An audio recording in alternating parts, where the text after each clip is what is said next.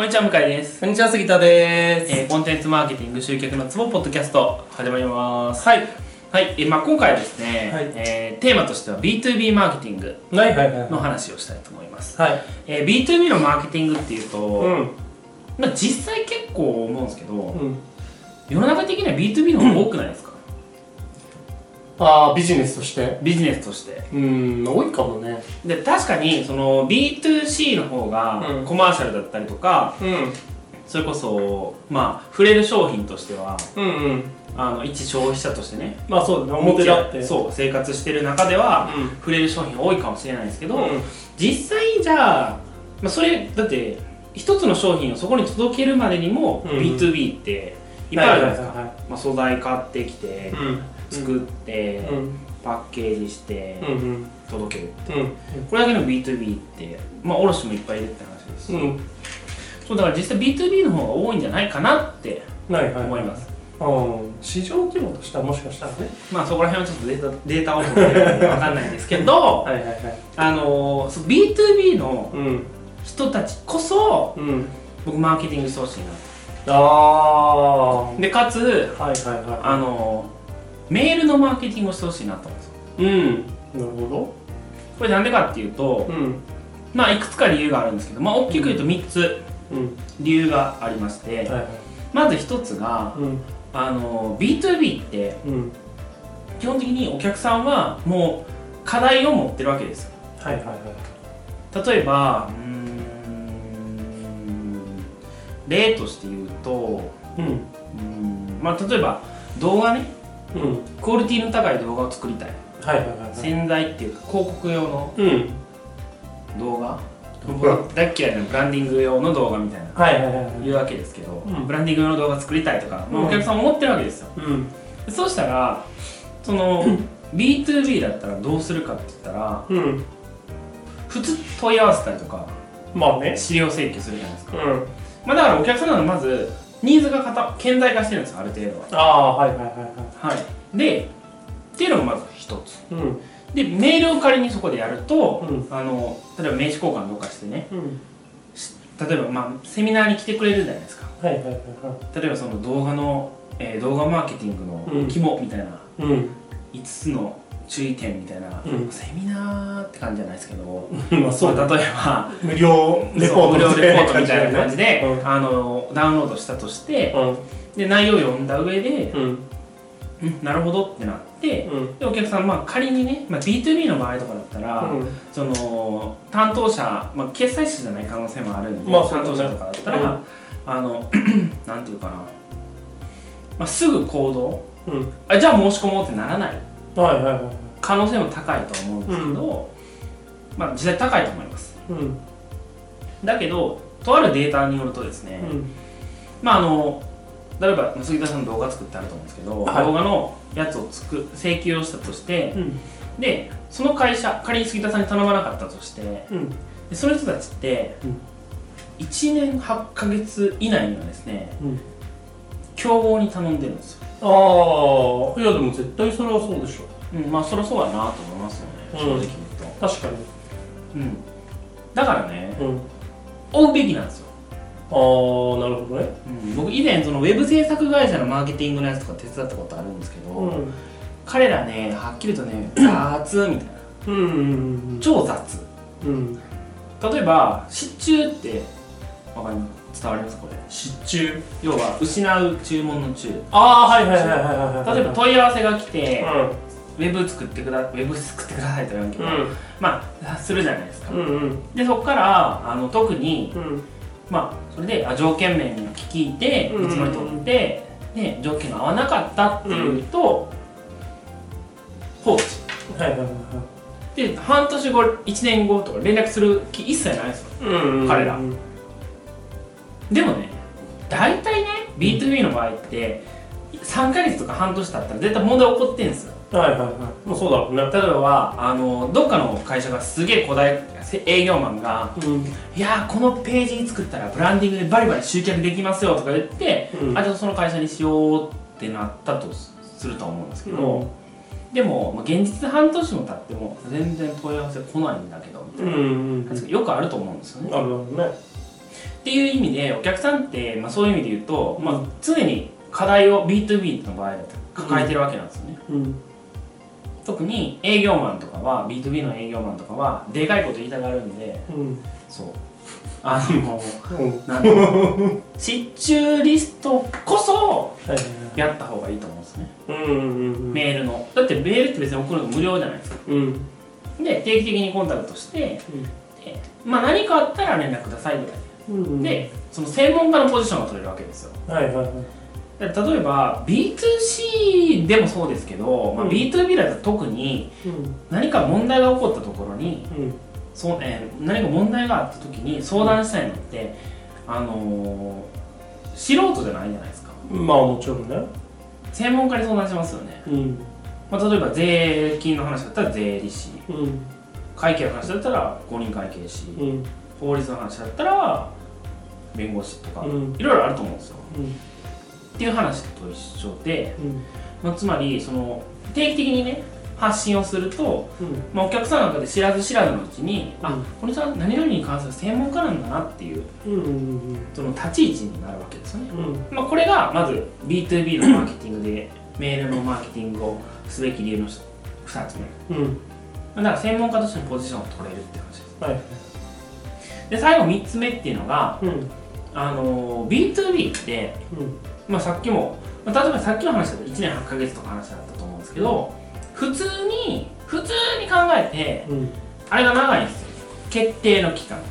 ああはいはいは金額が安安くないでしょ。いまあそうだね。例えばまああのーウェブでうん。例えば痩せたい夏までとか検索した時にうん。PPC 広告が出てうん。クリックしてうん。あすっげえ良さそう。と思ってうん即買うじゃないですか。うん。とか、まあ、電あのテレビコマーシャルとか見てうん。あこういう人って本当にいるんやと思ってちょっとびっくりしたんですけど、うん。あのー今か今この放送終了30分後じゃないとうん。割引になりませんみたいな、ああはいはいはい。あるよね。まあ忙せ緊急性うん。煽るじゃないですか。うん。でも B2B の場合って30分以内に申し込むやつなんていないんですよ。まあ無理だもんね。現実的に、うん。はい倫理書通さなきゃいけない倫理だとまず話聞いて納得が得た上でしかも金額によったら、まあ、でかい100万200万とかあ全然4000万とかいう話になってくるうんのもあるんで、うん。まあ、社長決済が必要になってくることもあるわけじゃないですか、ってなると長いお付き合いが必要なんですよね、うん。京都銀行じゃないですけど。うん。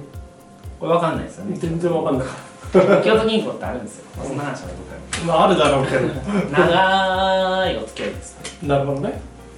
で だからメールやったら定期的にこっちから発信できる。うん。でそうなるとあのザイオンス効果じゃザイオンス効果ですよねうん。頻度が多ければ多いほど好意を持ってもらえるって話でうん。でそうすると結局最終的な受注の確率も上がるってうんだからメールのマーケティングは絶対 B2B の方がいいんですよね。うん。B2C とかは単純にうぜって思われる可能性もあると思うんですけどまあね。B2B も分野によったら情報がもう全然なかったりするんですね。うんうん植えてるんですよ。うん。お客さん。うん。だからそこに有益な情報を流すだけでうん。もううほーってなってもらうんですよお客さん、うんうんうんうん。そうなったらもうこっちのもんですよね。そうだね。そうっていう話をなんで今したかっていうと、先日あのダイレクト出版さんにですね、はいはいはい。あの顧客インタビューを取ってきましてそこでもしかしたらカットされるかもしれない話をは事前にこっちで取って話しておくって話ですね。いはい。はい。小川さんに小川さんに小川さんにも会ったことないんで小川さんになってるマジカチなのかそんなことは違います違いますまあ見てるのが違うでしょきっと。まああ小川さんの場合は。うん。まあまあその話置いといて、うん。はい。まあそういう理由ですよね。で B2B とかって結構マーケティングっていうと、うん。あのとりあえずペホームページ作ってうん。ひたすら待つみたいな。うん。でむしろ新規顧客を追いかける。うん。営業マン雇って電話かけさせてうん。新規の顧客を追いかけるとかうん。いう部分が多い。もしくは代理店から仕事回ってるみたいな。うんっていう待ちうん。とか攻めだとしてもすごい荒い攻め。飛び込みとかね。そうです。うん飛び込みマジでやめろって思うんですよ。うん。多いと思うね。本当に勘弁してくれって言うんですよ。であればうん。その飛び道具的なマーケティングうん。やればやるほどあのー まあ今みんな飛び込みなんてしたくないじゃないですか。電話営業だって断られるのも嫌だし。まあそうだね。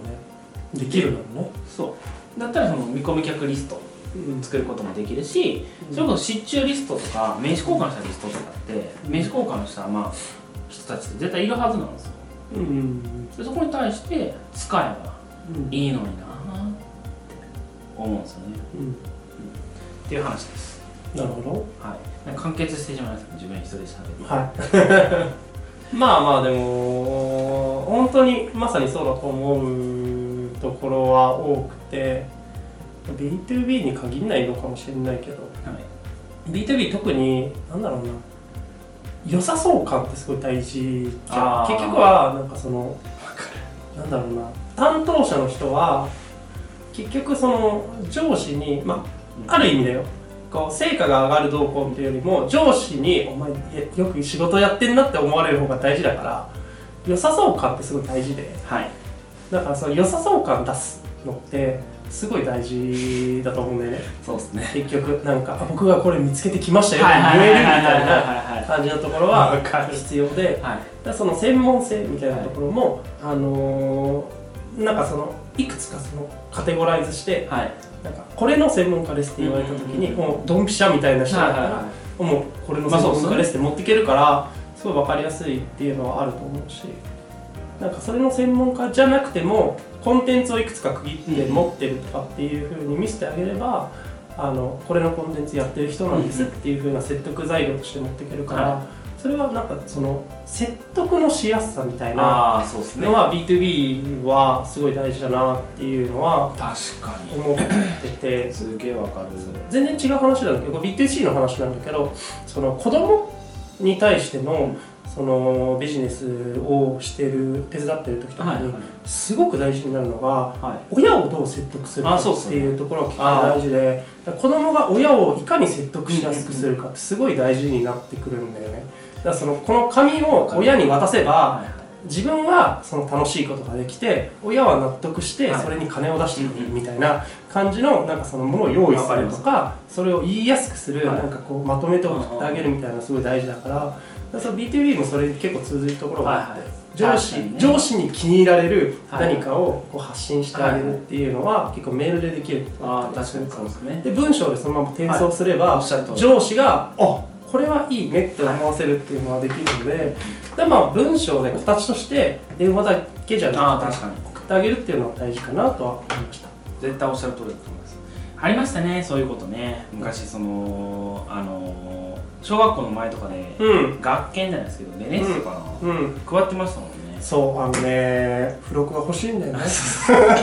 子供はね。子供はね。付録が欲しい。あのなんかすごいよく見える顕微鏡とか欲しいもんなんかこ使うか分からないけど。すっげえ欲しそうに見えるんですよね。う欲しいねあれは欲しい。そう。いや分かります。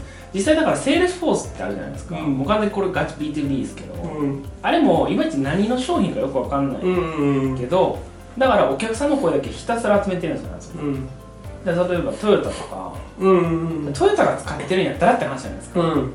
言いやすいしね。説そう。得しやすいからトヨタと一緒ですってっていう。そうそうそうそうそう。ややしし金額も他とそんな変わんないよみたいな。そうですできるから。しあのーさらに Salesforce ちゃんとうまいなったのがうん。あの規模別で分けてるんですよ。ああはいはいもうそれはそうですよね。トヨタって何人ぐらいいるんでしょうね。全世界で社員って話ですよね。うんもう国でそうだけど実際じゃあ10人だったら使えるのかみたいなのをきちんと分けてやっているんですよ、うん。1個上くらいの段階だっていいよね。そうですね。ね。確かに。そうなるために。ね、うん。まああとは業種にも分けてますし、うん。そう。だからね僕なんか本当 B2B のマーケティングじゃないですけど、うん。マジでサボってると思いますはい まあサボってるだろうね。本当本当。っていう話でした。はい。まあ、だからいくらでもですね B2B としてやれることってあのいくつかあるんですけど、まあ、そのうちでもメールマーケティングっていうのはすごいやりやすいと思いますんで、まあ、次回はですねそのじゃあメールマーケティング具体的にどうすればいいのかって話をちょっとしたいなと思います。では本日ありがとうございました。ありがとうございました。本日の内容はいかがでしたか？今すぐリンクをクリックしてあなたの課題を解決するコンテンツマーケティングのヒントを無料で手にしてください。お待ちしております。